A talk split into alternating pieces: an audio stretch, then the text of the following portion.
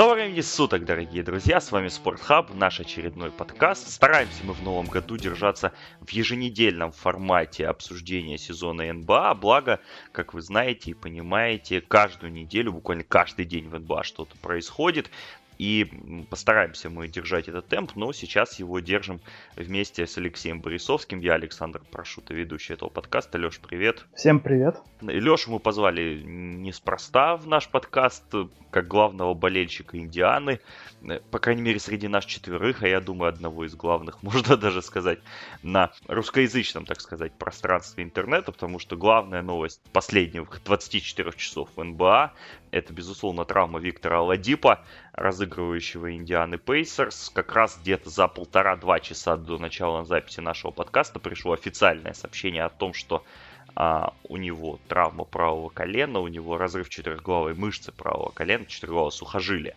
правого колена. Он пройдет операцию и он выбыл а, до конца сезона. В общем, я не буду, наверное, создавать долгие прелюдии. Вчера, да, это случилось в ночной игре против Торонто, которую Индиана все-таки выиграла. Я знаю, что ты смотрел эту игру в прямом эфире. И вот такой сразу вопрос, какие у тебя ощущения были в тот момент и какие у тебя ощущения вот по прошествии этого времени? Ну, в принципе, ощущения, наверное, никак не изменились, потому что, ну, ну вообще сразу было, что оно видно, что как минимум там был, э, э, ну, получается, разрыв крестов, но в итоге все вышло еще хуже к сожалению. Вот. Ну, сразу, ну, как бы такая первая реакция была, что все, в принципе, сезон окончен. Ну, не в плане там как-то попадания в плей потому что Диана, в принципе, выйдет в плей Она в регулярке против команд более низкого уровня и без Аладипа уже научилась играть пристойно, но Аладипа именно вот тот самый апсайд какой-то создает в плей-офф, он именно тот самый тащер, который нужен, чтобы проходить команды очень высокого уровня. И, ну, без него это максимум второй раунд, наверное. Я так думаю, что теперь будут под Индиану очень усиленно пытаться все команды здесь снизу там как-то пытаться вот именно выйти на Индиану, на какую-то там или Бостон, или Торонто. Аладипу, да, получил достаточно серьезную травму, травму, которая сейчас, вот, как мы понимаем, э, э, и вот сейчас последние репорты, да, не так много ее вообще игроков в баскетболе получали. Последний и самый свежий пример, это, безусловно, Тони Паркер. Он получил эту травму 4 мая 2017 года в игре плей-офф еще за Сан-Антонио, и он пропустил порядка 6-7 месяцев. И вернулся на паркет уже, конечно, не тем Тони Паркером, которого мы знали.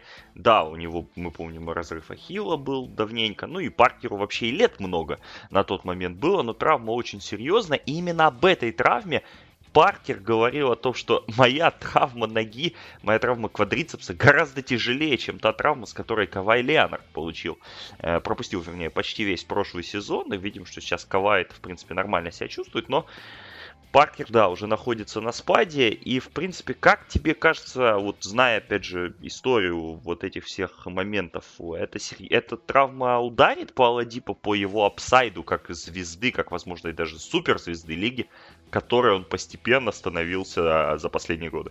Ну, я вот единственное, что я помню по травме Паркера, да, там, что он тогда вернулся просто в какие-то рекордно короткие сроки, что все не ожидали, что, что писали, что это год минимум.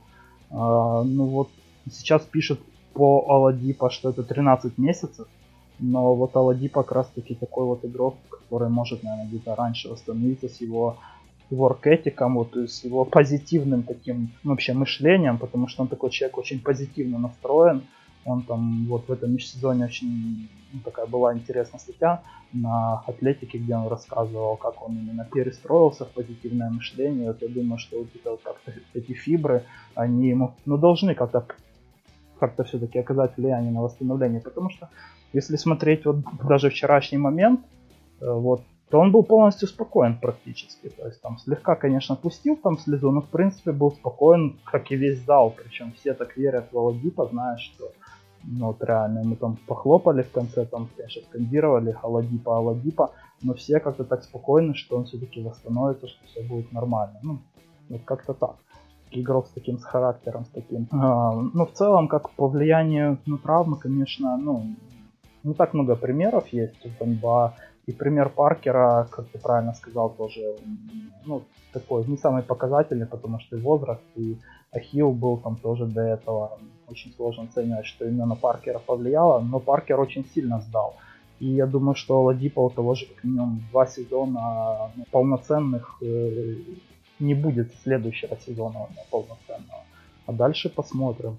И в связи с этим, конечно, здесь и позиция Кавая, наверное, заслуживает отдельного еще как бы упоминания в том плане, что он не стал доводить до такой ситуации, именно потому что травма действительно серьезная и, и возможно, хроническая даже, потому что эти сухожилия, они же сами не, не отрастают сами, это надо, э, чтобы его заново привязывали хирурги, и, ну, непонятно, как оно там в итоге прикрепится вообще в целом к самой кости и что будет дальше, насколько это будет хроническое, а не хроническое.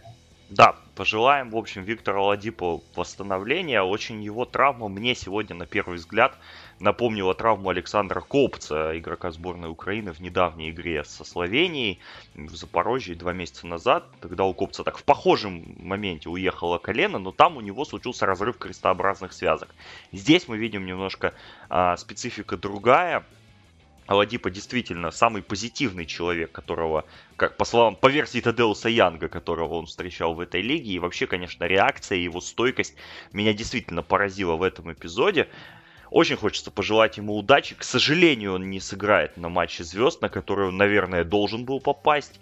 Я думаю, и в конкурсной программе где-то бы мы его увидели. Но здесь э, Аладипа, да, очень важный человек э, вообще во всей картине Восточной конференции. Но давай все-таки поговорим про Индиану.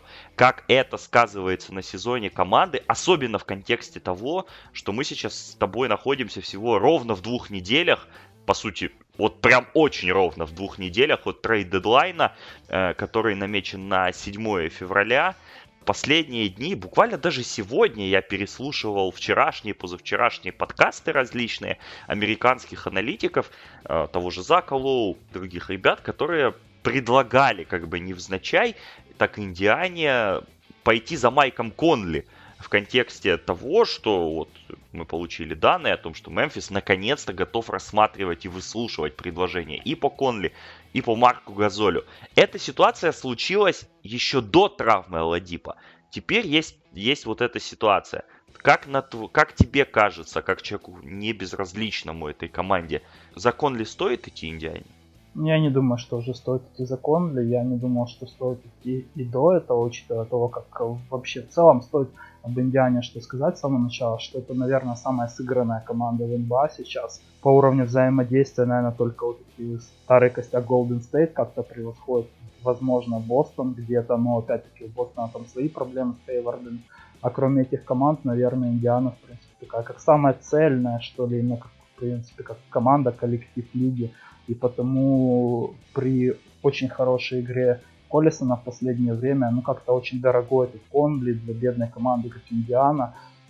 Он не очень вписывался, с учетом того, что за самого Конли надо будет еще и отдавать прилично в плане зарплат, потому что там зарплата у Конли 31 миллион, и надо же кого-то возвращать в трейде. Ну, я не думал, что будут, в принципе, разрушать Индиана будет свою конструкцию, и и тем более она не будет это делать в данный момент, когда, в принципе, upside для плей-офф где-то потерян уже. Для чего? Чтобы выйти в, в раунд номер два и там слиться? Ну, зачем на себя брать трехлетний контракт Конли такой большой? То есть ты считаешь, что все-таки будут искать внутренние какие-то резервы, подтягивать Аарона Холлидея и так далее? Да, э, в принципе, Холлидей очень хорошо играл, э, когда не было когда не было Ладипа, очень хорошо играет Джозеф сейчас. Э, он именно такой как цепкий пес, э, бульдог в обороне, то, что отличает Индиану. Индиана, в принципе, была и без Аладипа одной из лучших э, обороняющихся команд лиги. Вот Аладипа совсем недавно пропустил 12 игр, кстати, с той же, в принципе, травмой правого колена. Кстати, непонятно, как он еще, как это могло повлиять на эту травму. Он, ну, пишут, что он мог еще там не до конца восстановиться. Но играли они без него 12 игр и, и выиграли 8 из них. Э, были одной из лучших команд именно декабря-января в НБА. Ну вот э, для, для регулярки этого хватит. Для плей-офф, к сожалению, скорее всего, нет. Ну, в принципе, если будут кого-то добавлять, наверное, кого-то шутера постараются найти, кого-то на позицию атакующего защитника. А, возможно, Бейзмара тоже ну, короче, какого-то винга постараются, наверное, взять, но это максимум. Я понял. То есть, а ты от Индианы таких агрессивных ходов а, не ждешь. Индиана у нас идет 32-15 в, сейчас на Восточной конференции, занимает третье место, в двух с половиной победах находится от Милуоки и Торонто. По проекшену 538 им дают 49 побед, уже сегодня, по обновленному сегодня проекшену. 49 побед и пятое место в конференции, которое им даст первый раунд против Бостона. У Индианы слож, сложное достаточно оста, остающееся, оставшееся расписание. 11 сложность по метрикам Танкатона. И им играть из вот оставшихся игр по два матча против Голден Стейт, Милуоки, Денвера, но в то же время играть со всеми командами Восточной конференции, которые внизу ошиваются, играть с Мемфисом с тем же самым. Поэтому в этом контексте, наверное, завершающий вопрос. Как ты считаешь, с учетом всех факторов, есть ли у них шанс удержаться в топ-4 и принять серию первого раунда и потом ее, соответственно, уже выиграть? Ну, я думаю, что шансы все-таки очень малы, потому что Бостон где-то накатывает, Филадельфия сейчас сама сыгрывается все-таки с Батлером. Очень сложно будет удержать. Хотя Индиана, она, в принципе, она должна свои игры брать вот против э, вот, помойки Востока, против Мемфиса. Это вот э, все игры, те, которые, в принципе, они должны брать, ну, очень большую часть из них, и где-то дома, в принципе, цеплять э, даже с фаворитами, с некоторыми. Все-таки Индиана дома это отдельная история, это очень мощная команда играет реально в своих стенах, там всем сложно. Но я бы не ставил, ну я бы не ставил на топ-4 сейчас все-таки. 18-6 у них домашний рекорд в этом сезоне. В общем, Пейсерс пожелаем удачи яркая действительно команда. Очень хочется, чтобы все-таки вот Аладипа выпал, ну кто-то, может быть, другой на All-Star поехал. Посмотрим, как получится эти все ситуации. Вот. Тадеус Ян, как второй капитан Индианы, должен заменить. И в одном из подкастов, слушай, я, по-моему, вчера слушал, как Бояна Богдановича кто-то отправил на All-Star. Ну, Богданович, он, в принципе, выделяется в плане атаки Индианы, знаешь, из всей вот этой конструкции, когда по 5, по 6 человек набирают по 12-13 очков каждый матч, то, в принципе, Богдан, то Богданович своими трехочковыми быстрыми отрывами, он, конечно, как-то, ну, в плане визуальности выделяется на других. Будем, в общем, наблюдать за гонкой на Востоке. Она очень интересная, интригующая. Пять реально сильных команд. Одна, к сожалению, сейчас просядет. Но кто знает, возможно, как сказал Тадеус Янг в перерыве этого матча, мы должны выиграть этот матч для Вити, мы должны выложиться на полную. И после игры он очень сильную речь сказал на этот счет. Поэтому будем следить, мало ли, в жизни бывает, как говорится, всякое. Перейдем на Запад, команду, которой мы которую мы уже зацепили, и конкретно ситуацию, которую мы уже зацепили, но на ней хотелось бы остановиться подробнее. Неделю назад мы, записывая наш подкаст э, с Димой и с Филатом, мы немножко а, обсуждали грядущие возможности обменов в Мемфисе, возможности обменов Майка Конли и Марка Газоля. И теперь, как говорится, тайное стало явным. Спустя несколько дней Сначала Эйдриан Вейнаровский опубликовал информацию о том, что Мемфис наконец готов выслушивать предложения по обмену Газоля и Конли. А затем оба игрока подтвердили, что лично владелец франчайза Роберт Пера позвонил им и сообщил эту новость. Сейчас, конечно, Газоли Конли вынуждены отмахиваться от тонны вопросов, выслушивать э, по телевизору и радио там тонны вариантов с тем, куда и кому из них куда нужно отправиться. Сегодняшний матч против Шарлота ночной, как по мне, вот он, знаешь, показывает, что процесс все-таки неизбежен. Потому что Марк Газоль дал 22, 16, 10, редкий для себя достаточно трипл-дабл. Майк Конли забил 31 очко, и команда при этом все равно проиграла без особых вариантов. А после этого матча Газоль еще и запостил фото, кажется, в Инстаграме с Конли, где там написал, что люблю тебя, мой брат. Как, как бы так, знаешь, немножко прощаясь с, с, с ним и с Мемфисом. Хотя оба игрока говорили потом после этого, что мы играем, мы делаем свое, а там уже как получится и куда эта вся ситуация вывернет. На мой взгляд, Мемфису, конечно, нужно пытаться перестроиться, потому что, ну, более безнадежной команды в лиге, ну, есть Орландо, да есть Детройт, а вот на Западе это, наверное, Мемфис, потому что Феникс, мы понимаем, что были у них драфт-пики, они набрали людей, они сейчас идут в тройке на пик, и, в принципе, какая-то перспектива у них есть. Какая перспектива есть у Мемфиса, который за 10 лет после выбора Майка Конли выбрал аж двух игроков НБА, в этой десятке, да, Джарена Джексона и Демара Кэрролла в первом раунде, а все остальные игроки, по сути, даже в лиге сейчас не играют или играют на каких-то очень третьестепенных ролях. Это нужно как-то менять, и понятно, что и огромный контракт Конли, и 34 года Газолю, момент, наверное, подошел. Тебе вот так кажется. И что бы ты, наверное, сделал на месте менеджмента Мемфиса, хотя я думаю, что всем бы мы могли оказаться на их месте с их успешностью драфтования и прочего-прочего. Я призывал менять Газоля еще в прошлом году очень активно, потому что когда оставалось два года плюс опция игрока, в принципе, для Газоля еще, которому 32 года было, это можно было что-то существенно получить. А сейчас у него зарплата 24 миллиона, ну, фактически не знает команда, это истекающий контракт, не истекающий, плюс еще и 15% у него трейд кикер, то есть после трейда зарплата будет 26 миллионов у него в год. На следующий год где-то около 28 должна быть зарплата у него. Это, ну, ну как бы дофига для 34-летнего центрового.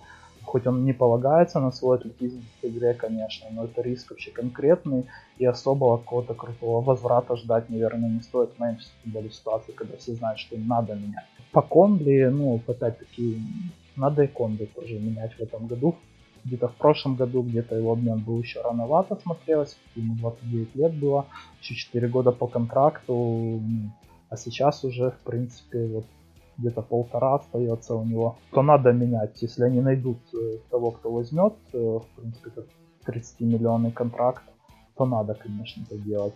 А, еще такая интересная деталь по контракту Конли, что ему в этом году или в следующем надо сыграть 55 игр, чтобы гарантировать себе полностью на контракт на последний год, 3-4,5 миллиона. А, сейчас у него там 47 игр сыгранных, так что он, в принципе, держится молодцом в этом году, наверное, во многом как раз таки поэтому. Тому вот как раз таки вопросу, чтобы себе гарантировать на полную сумму контракта на третий год. Ну а куда их обменяют? Ну это, наверное, Орландо, вот мне так видится самым таким. Там очень просят такой трехсторонний трейд с, вот, с вот этими Стернсами, Россами, с Вучевичем. То есть Росс и Вучевич идут в команду, куда, где они нужны. А, а, а в Мемфис еще от третьей команды дополнительно такие идут. Или молодые. Да, мы вчера, кстати, так между собой обсуждали различные трейды связанные с Далласом, с Мемфисом и с Орландо, по-моему, да, мы составляли такие на, на три команды а, между собой. Достаточно, как на мой взгляд, интересные и выигрышные для некоторых из них обмены. Но вот с Конли понятно. Конли все-таки как-никак элитный разыгрывающий, да, 31 год, да, массивная история травм, да, огромный контракт, но Конли это Конли. Газоль 34 года, явно сдающий игрок. Хотя на старте сезона, ну, как бы он продержался, да, там, в принципе, но после этого уплыл. Он чуть ли не на уровне MVP играл в начале сезона, но потом сдал. Да, но уплыл, и, в принципе, ожидаемо уплыл. Мы помним, что у него не так давно была очень серьезная травма, из-за которой он пропустил достаточно много времени. Меня вот не покидает ощущение, что Пеликанс могут за Марка Газоля вцепиться, как, знаешь, какой-то desperation move, то есть предложить, показать Энтони Дэвису, что, ну, вот, вот как бы мы вот можем такого чекать. Мы тебе нового Казинца покупаем. Ну да, хотя непонятно, нужен ли он ему. Для Газоля какие варианты ты видишь, кроме того варианта, который мы обсуждали неделю назад с Детройтом? И свопом а, на Андре Драмонда. Ну, на самом деле, для Газоля реально сложно найти каких-то вариантов, потому что те команды, кому относительно нужны центровые, ну, они, в принципе, у них платежки забиты. А остальным, ну, вот, в принципе, у всех сливных команд есть или бамбы, или, или эйтаны какие-то, которых нужно, в принципе, самим развивать. Ну вот, возможно, кстати, есть вариант с Вашингтоном, мне кажется, что там, в принципе, Маинами можно скинуть где-то, плюс там кем-то доплатить и вот забрать себе газоля. Но сколько это самому Вашингтону нужно, который сам, в принципе, просит, чтобы, чтобы продавать игроков ну, кто-то, мне кажется, кто-то все-таки вот вляпается из таких вот из команд, которые или глупые, или отчаянные. Здесь, в принципе, Визард подходят, наверное, где-то вот под этот. Меня тоже, кстати, да, не покидает такое ощущение. Но будем смотреть за развитием ситуации. Вот, кстати, еще Лейкерс есть, вот, на самом деле. Вот, позбрасывать вот этих вот всех однолетних своих товарищей из тех команд, кому в принципе теоретически нужны центровые, есть возможность провернуть этот трейд. А еще можно его на Пау обменять в Сан-Антонио. О, кстати, ну это тоже красиво будет. Ну там вроде у, у Пау 13 или 14 миллионов контракт, надо будет еще где-то миллионов 10 добавить. Вот могут нас крести и там, как раз таки вот этот Поповича, возможно, тут игрок. И опять-таки два игрока, которые играют на средней дистанции. Еще, еще третий к ним добавить. Марк-то любит на средней поиграть в посте. Ну, как бы тоже, ну реально сложно найти. Закольцевать историю, да, если так взять, с чего все, собственно, начиналось для обоих братьев э, в НБА. Ну вот есть еще один наркоманский вариант есть на самом деле. Вот, можно озвучить это Оклахома. Там Андре Роберсон, плюс у Оклахомы есть такое спасительное трейд исключение на 11 миллионов, полученное в трейд, то есть его можно использовать как свободный cap space фактически только в трейде, и вот где-то вот можно будет наскрести теоретически Оклахоме еще и на Газоля вариант, но мне кажется, что Оклахома скорее там на Вингана какого-то его использует как спейс. А в принципе-то вообще в целом стоит сказать, что в этот дедлайн очень уникальная такая ситуация, что в принципе свободные деньги есть только у одной команды, где рулит гений Влад Дивац, 11 миллионов из Сакрамента свободных в кетке, а в принципе никто другой не может э, принимать контракты даже. Да, это очень интересный нюанс.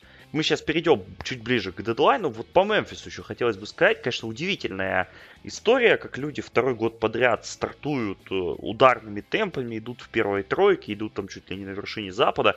У Мемфиса 7-24 после первого месяца сезона и 1-9 в последних 10 матчах. Это, конечно, феноменальные результаты. При этом у них очень слабенькое расписание остается. И projection им дают 36-46, э, то есть примерно в районе 6-7 пика, но мы понимаем, что у них есть пик, который они отправили в а, Бостон за Джеффа Грина, и который имеет э, защиту 1-8.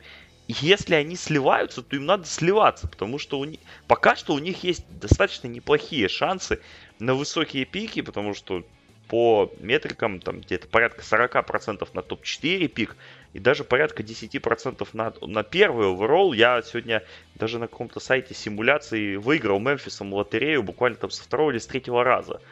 Поэтому вот здесь еще вот этот момент интересует.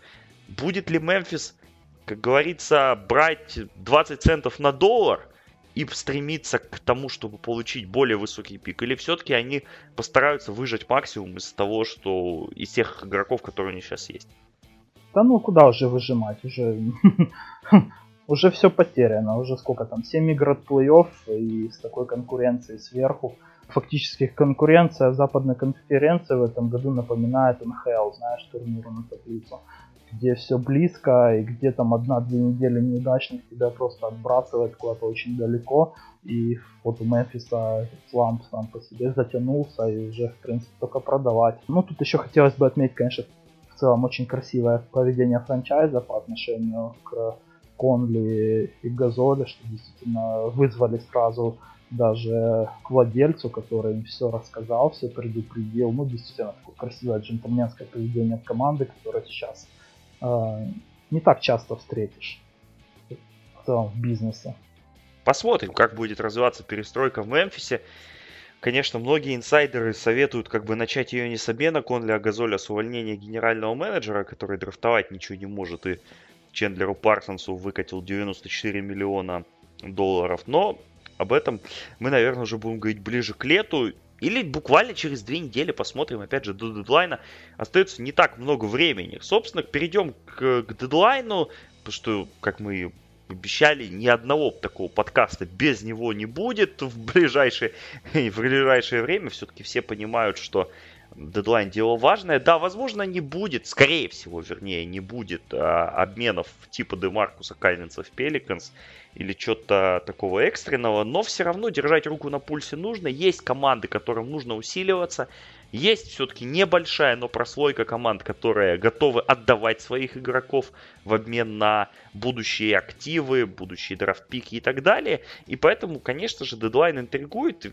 Знаешь, всегда такое ощущение, когда часы тикают, э, в это, в это все равно есть какая-то интрига. И вот в этом контексте был очень интересный материал одного из топовых инсайдеров NBA Шамса Чарани на Атлетике в последние дни, где он, в принципе, так дал очень сжатую раскладочку того, какие команды что хотят, кто куда готовится двигаться и так далее и тому подобное. Так одной строкой, если говорить о, о том, что меня лично заинтересовало, в первую очередь меня заинтересовало то, что Вашингтон не меняет Брэдли Билла, а Шарлот не меняет Кембу Уокера, несмотря на то, что за Кембой Уокером обращался Даллас. Вот это интересная ситуация. А в остальном, ну, обмен типа Джабари Паркер на Кантера, ну, такое, честно говоря. Ну, это, это, ну, это наркоманские трейды такие.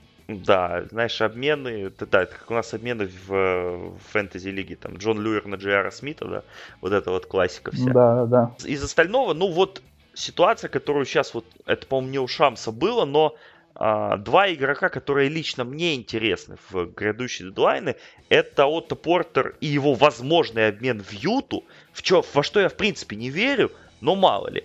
И Торин Принц в Атланте, которого мы так вчера и в нашем чате обсуждали, что игрок талантливый, игрок перспективный, но игрок не вписывается в таймлайн Атланты, и поэтому за него сейчас пытаются получить какой-то адекватный, хороший ответ, пока он, собственно, молод, и он может помочь реально сейчас команде, контендеру, команде серьезной, типа Филадельфии или Хьюстона. В общем, тебя вот что в этом тексте привлекло и что зацепило твое внимание, и за какой сюжетной линией ты планируешь следить в ближайшие недели? Наверное, Wizard самые интересные такие товарищи. Ну, меня, в принципе, радует, что не хватает мозгов менять бренд Билла, потому что э, ну, это игрок наверное, не вокруг которого можно строить команду именно, но он один из этих игроков может быть. И все-таки вот как он и Кемба, они, они еще не настолько старые, как, допустим, те же самые Газоли Конли, чтобы их прямо сейчас сливать, можно еще подписать еще раз э, того же Кембу, еще раз попытаться с ним что-то выиграть. Потому что за ту компенсацию, что, скорее всего, они получат за таких игроков, ну, вряд ли что-то лучше можно получить, чем Брэдли Билл, 25-летний, который, в принципе, ну, команду может какими-то встречами, даже целыми тащить по сезону и быть как минимум одной из двух главных звезд очень сильной команды. Ну, действительно, очень сложно на целом в любом обмене рассчитывать получить игрока хотя бы сравнимого уровня или качества. Ну, а вот Портер как раз таки вот тот игрок, которого, наверное, и нужно менять, потому что это игрок, наверное, который был бы третьей, четвертой звездой в, в очень хорошей команде, и при этом он, как мне кажется, таки переплачен. И вот э, освободить платежку, плюс попутно где-то слиться слегка, что не помешает Вашингтону, вот это было бы хорошо на самом деле. А, обмен Энтони Дэвиса, который, как мы понимаем, где-то маячит все равно на горизонте, обмен, уход из Нового Орлеана. В этом тексте Шамс ранее писал, что Дэвис сам не планирует форсировать обмен в этот дедлайн, планирует летом заняться своим будущем, летом оценить, так сказать, ситуацию, при том, что многие эксперты советуют Делу Демпсу, генеральному менеджеру Пеликанс, менять его сейчас. Потому что сейчас есть еще хоть какой-то шанс вытащить за него неплохой пакет активов и так далее и тому подобное. Один из таких интересных, одна из команд, которая обладает должными активами, это Бостон – и вот сегодня я в одном из подкастов тоже услышал интересную мысль. Не убила Симмонса, кстати, что странно. Потому что это к нему, вот в, в, в тот департамент. Но вот э, мысль меня заинтересовала. Я вот хотел твое мнение спросить. Потому что это действительно такой не, интересный момент. Включил бы ли ты в обмен... Если ты Бостон, включил ли ты бы в обмен по Энтони Дэвису Кайри Ирвинга? Хороший вопрос.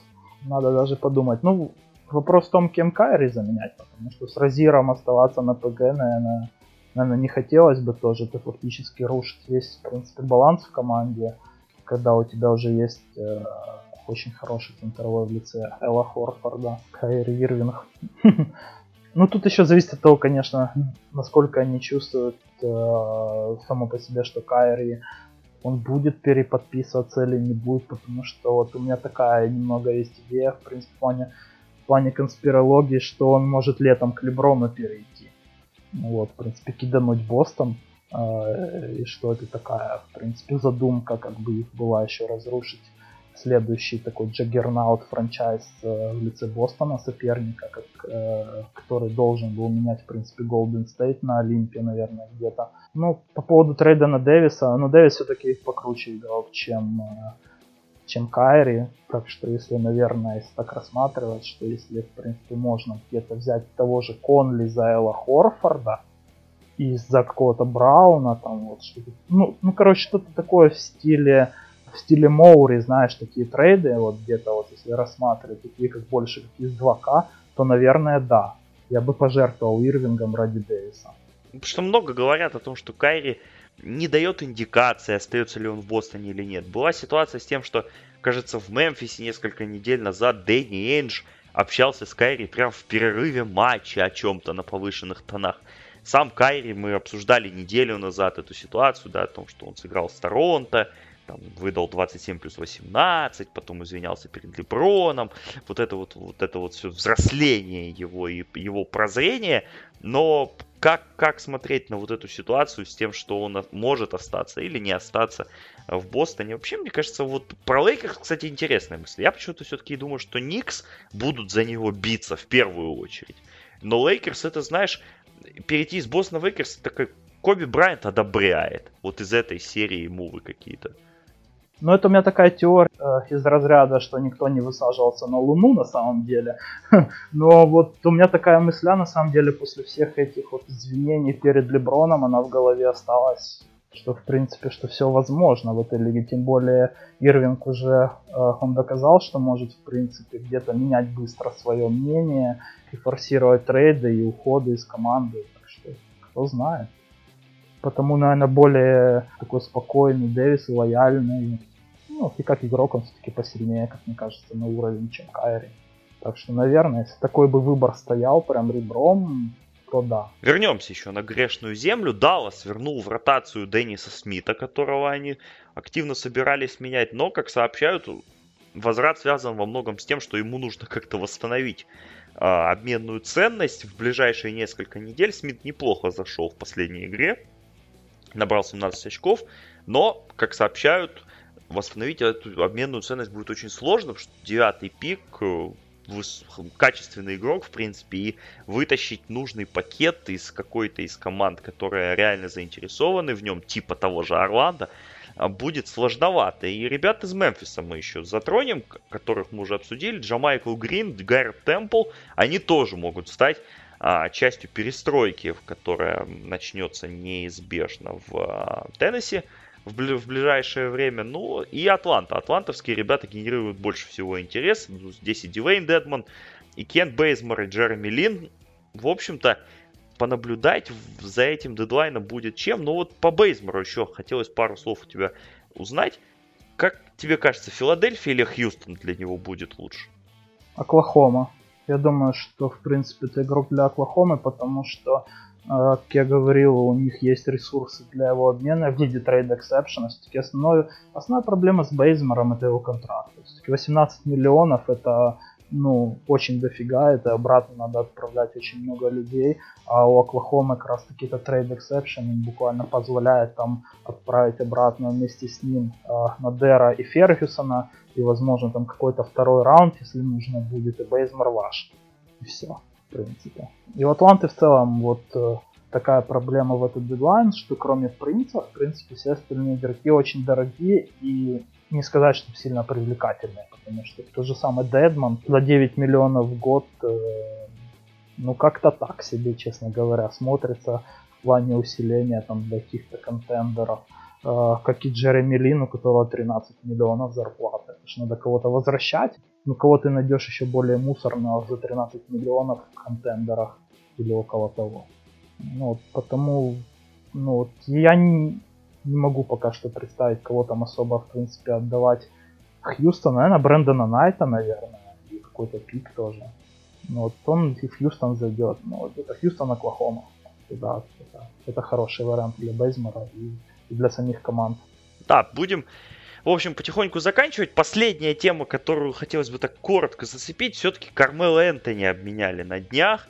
Мы не можем, мы давно про него ничего не говорили в наших подкастах, а тут человека все-таки обменяли в Чикаго, и Чикаго его пока что даже не отчисляет, потому что ждет каких-то э, ходов. Ждет выгодных предложений от Леброна. Да, скорее всего, ждет предложение от Леброна. Здесь сразу, конечно, нужно оговориться, что Кармело не против поиграть с Леброном. Леброн хочет поиграть с Кармело, но Лейкерс 15 мест в 15 мест в составе, все занято и надо кого-то менять или отчислять. Да там полростера пассажиров просто полнейших, типа Вагнера, Бонги, вот эти вот все Карузы и так далее. Ну, Карузу это two-way плеер, Бонга и Вагнер же все-таки у нас проспекты, типа выбранные э, на последнем драфте. Там пассажиры, я думал, это там Бизли, ты имеешь в виду вот эти все. Ну, это совсем, это вообще, знаешь, как даже хуже, чем пассажиры. Да, поэтому тут вопрос простой. Кармела где окажется и окажется ли вообще-то где-то, на твой взгляд? Ну, знаешь, это вот э, мы в последний раз, наверное, про него говорили еще в подкасте, когда я был в начале сезона, и был аналогичный вопрос, в принципе, ничего ж не поменялось с того времени. Ну, в принципе, наверное, только Лейкерс, вот, из тех, которым надо, действительно. Портленд. Да ну Портленд как-то сыгран, знаешь, уже. И там, в принципе, есть и Харклес, и они, ну, вот эти вот все есть там, там люди, которые... Ну, у них уже есть такой игрок, который в посте выходит поиграть спиной, подавить и со средней побросать э, со скамейки в лице Эвана Тернера. Ну, нафиг этот Кармело нужен с его проблемами в защите и характером. Он еще и стартовать хочет понимаешь? Ну, в принципе, только Лейкерс, наверное, к другу. Вот, вот, вот Лейкерс здесь выделяется тем, что там есть человек, который имеет авторитет, чтобы осадить Кармело, чтобы вот внушить ему, что он все-таки вот где-то должен ужаться в своих амбициях и выходить именно с банки. Я в других командах не вижу таких игроков. Если ему там и Пол даже в Хьюстоне не смог ничего внушить, то вот реально остается только Леброн. В общем, привычной, привычным упражнением закончим наш подкаст. Понятно, что будем на следующей неделе, в следующем подкасте говорить про дедлайн. Понятно, что будем говорить, наверное, про возвращение Леброна, потому что оно уже рядом-рядом. И Лейкерс прямо его ждут с нетерпением. Ну и Джеймс Харден, понятное дело, свои рекорды продолжает штамповать, хотя они уже, как и трипл-даблы Вестбрука два года назад, становятся а, чем-то обыденным. Какой-нибудь guess the lines, guess the narratives для тебя есть, помимо этих трех, за, зачем ты бы советовал последить в ближайшую неделю, именно вот не в обменах, не в мулах? Ох, не в обменах. Я хотел предложить обмен Джамайкла Грина, как такая центральная подкаста. Не в обменах. Ну, наверное, возвращение Леброна, вот, и где-то борьба за именно э, за плей-офф э, где-то в плане, в плане Запада. Ну, так, наверное, в принципе, кроме обмена, все-таки, наверное, вот сейчас лига сконцентрирована на обменах, потому что дедлайн уже 7 числа, и никаких ни увольнений не должно быть в это время сейчас все менеджмент всех команд должен сконцентрироваться на этом вопросе. Ну да, по сути, остаю, кроме дедлайна, еще выборы на матч звезд остаются из важного. А, ну вот, да, этот самый Дирк Новицкий на конкурсе данков или трехочковых, где он будет. Да, Джейсон Тейтум вот объявили на скиллсах, будет участвовать. Да, в общем, да, вот за этим, это мы тоже обсудим, я думаю. All Star, All Star, да. Вот это хорошая тема. Да, это, я думаю, мы тоже обсудим, потому что а, событие важное, не такое важное, но, в принципе, достаточно статусное и интересное. В общем, будем заканчивать на этом наш очередной подкаст. Подписывайтесь на Спортхаб в социальных сетях, в Твиттере, в Фейсбуке. Обязательно поддерживайте наш проект на patreon.com slash sporthub. Спасибо огромное всем тем, кто его уже поддержал. В, на прошлой неделе число наших патронов практически удвоилось. Да, спасибо. Мы ближе к новым микрофонам. Да, да, да, вам... мы все ближе, да, мы все ближе к качественному звуку. Возможно, не надо будет слушать меня с моим плохим микрофоном. Да, мы все ближе к качественному звуку и, в принципе, и все ближе к очередным бонусным подкастам. Возможно, они уже и на следующей неделе будут. В общем, подписывайтесь, следите за обновлениями. Леш, тебе спасибо большое. Да, спасибо за внимание. Да, я Александр Прошут, это был Алексей Борисовский, это был Спортхаб. На следующей неделе, думаю, встретимся. Благо, дедлайн НБА все ближе. И Супербол, друзья, Супербол приближается с необратимыми последствиями на нас. Всего доброго, всем спасибо и пока.